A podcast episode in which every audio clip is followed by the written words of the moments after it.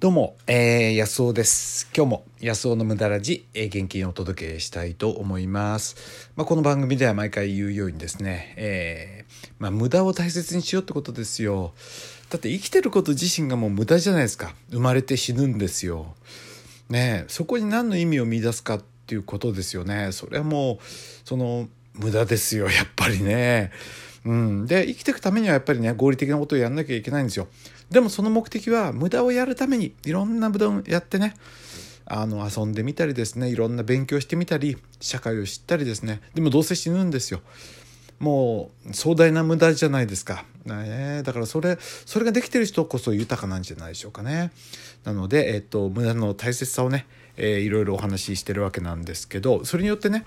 人生をこう立体的に見て、えー、豊かなものにしてこうよって本当に僕は思うんですよね。で今日はですね、まあ、今話題のカルロス・ゴーンについてね、えー、考えてみたいと思います。今回のね、まあ、こういった騒動、えーまあ、日産の会長でねえー、あなたはどう思うでしょうかね、まあ、僕の考えをお話ししてみたいと思います。はいでですね僕はねあのまあなんとかな社会の人の見方でうんこの人はいい人この人は悪い人って見るのが好きじゃないんですよね。例えば昔田中角栄っていう人がいたんですけどね、えー、なんていうかな庶民派最小って言われてね、まあ、庶民普通の人出身。なんか別に親が、えー、大臣だ政治家だったとか言うんじゃなくって本当に土建屋のおっさんですよね。この人が首相になったっていうんでも大騒ぎしたことがあったんですよ。庶民の心がわかるって言ってね。でえっとそれでねあのー、まあ大騒ぎしたのにもう急にですねもう逮捕された瞬間から そのなんていうかな田中はみたいな感じでねもう叩くわけですよね。まあ、これがねなんとも軽薄なその「お前だろあのお前だろ?」って 盛り上げてたのはみたいなね感じに思うんですよね。それと同じようなことがねなんかね今回、えー、似たような空気を感じるんですけどね、えー、なんかねカルロス・ゴーンがとかって言ってている人に限ってこの間までねいやゴーンはすごくてまあカルロス・ゴーンのおかげで日産がねもう潰れてたわけですよ。ほとんど2兆円ぐらいの負債があったわけですよ。2兆円ですよ。2兆円。えー、2,000億じゃないですからね。2兆円ですからね。もうとんでもない。普通は返せないのお金をまあそれを返してですね。そして業績を良くして今はねその何？提携関係にあるルノーを支えるような会社になっちゃってるわけですよね。まあ、こうしたきっかけを作っていったのが、えー、カルロス・ゴーンということで。でまずね僕ねあの法学部なんですけどもうこのね司法制度ってもんがね本当にいい加減にな動いてるんですよね。えっとこれあのなんだっけ？あの大阪のなんだっけ？あのな何？何でしたっけ？なあの、えー、森友学園ですか、えー、あれ辺もそうですよね。あの理事長とかもねあのまだ出てこれないわけでしょ？あれね、えー、っと有罪を認めないと出てこれないんですよ。でそんな変なことはなくって裁判で決心するまではねちゃんと判決が出るまでは無罪推定と働くのが財形法定主義っつって日本のね、えー、刑法刑事訴訟法の前提なんですけど実際にはそんなことなくってもう逮捕されたら犯人なんですよ。こんな乱暴なことはなくってあの検察はあの有罪だっていうふうに言ってそして弁護側は無罪だって言ってそれを対等に戦わせようっていうのがその今のね法制度なのに実際の運用はそんなことなくって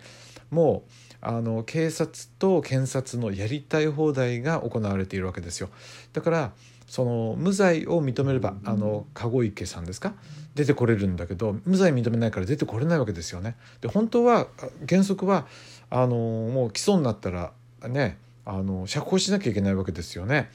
だって当事者同士なんだからそして後半への準備ができなきゃダメなわけですけどさせないんですよね。えー、それは例外的であって逃走の危険があるとか証拠隠滅の危険があるというふうに、えー、言えた時だけなんですけど例外なんですけど出してもらえない。でカルロス・ゴーンの場合もそうなるんでしょうかね。逮捕は多分20日ぐらいは逮捕でできるんですよね。その後は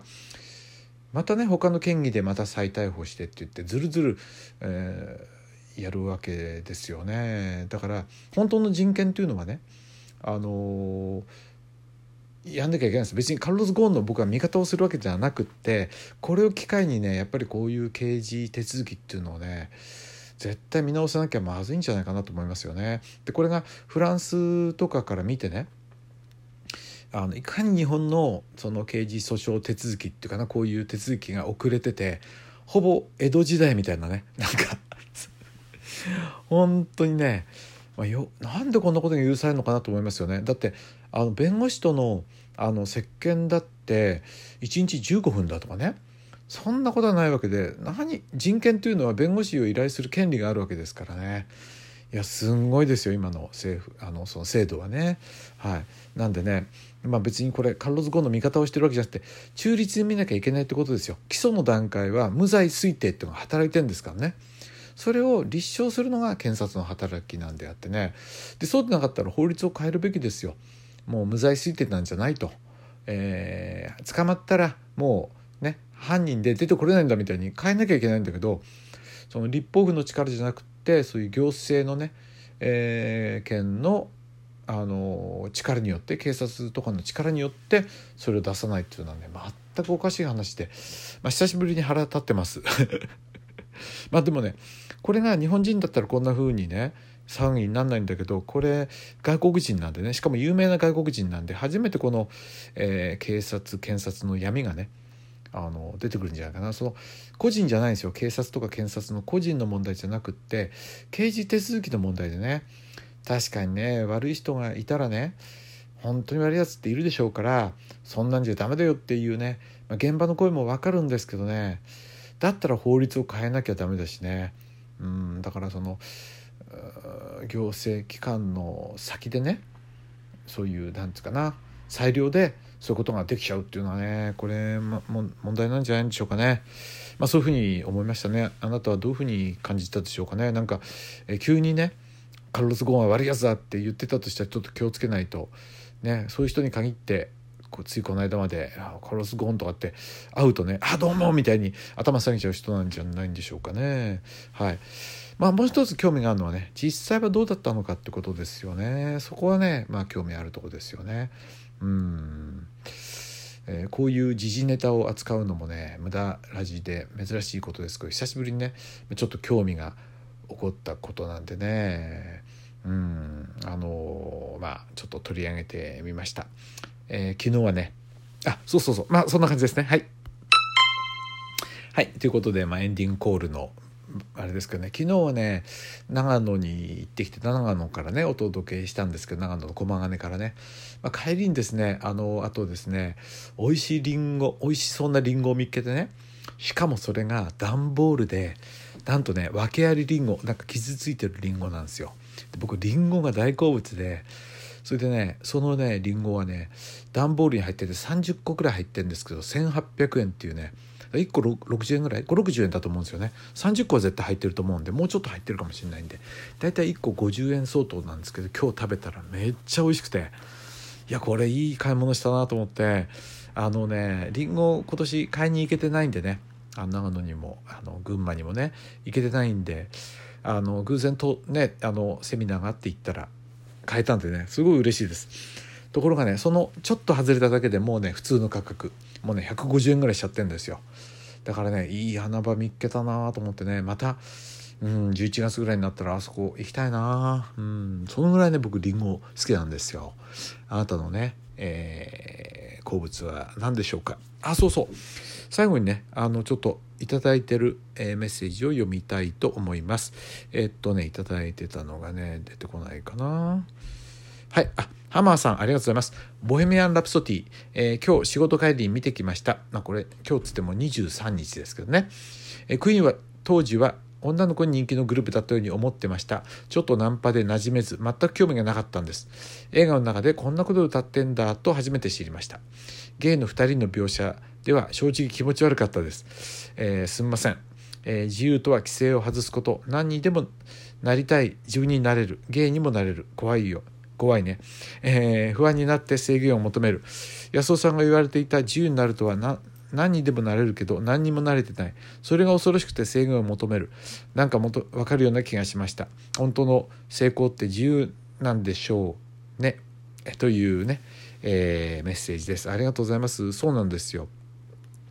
自由っていうのは制限をなくすこと？何でもないっていうこと？まだ何も慣れてないっていう状態になることですよね。だから何でもなれるんですけど本当に不安なんですよ。じゃあそれをどうするか、まあ、これについてね今度人間力セミナーっていうのをぜひやってですね、うん、えー、まあどうどうしたらいいかということをね、まあ、これ一言でここでは言えないんでね時間かかる説明なんですけど、まあ、やっていきたいと思うんでね。是非あの私の公式チャンネルの方もね、えー、登録しといてえー、ください。あ、これは別にハマーさんっていうわけじゃなくてね、他の方もですね。はい、ということで、えー、ちょっと今日はね、遅いんでもう寝ます。10時、えー、20分 ?23 分ぐらいになってるんで、えー、ちょっとね、もう眠いです。はい。はい、ということで、えー、安尾でした。今日も最後まで聞いていただいてありがとうございました。どうも。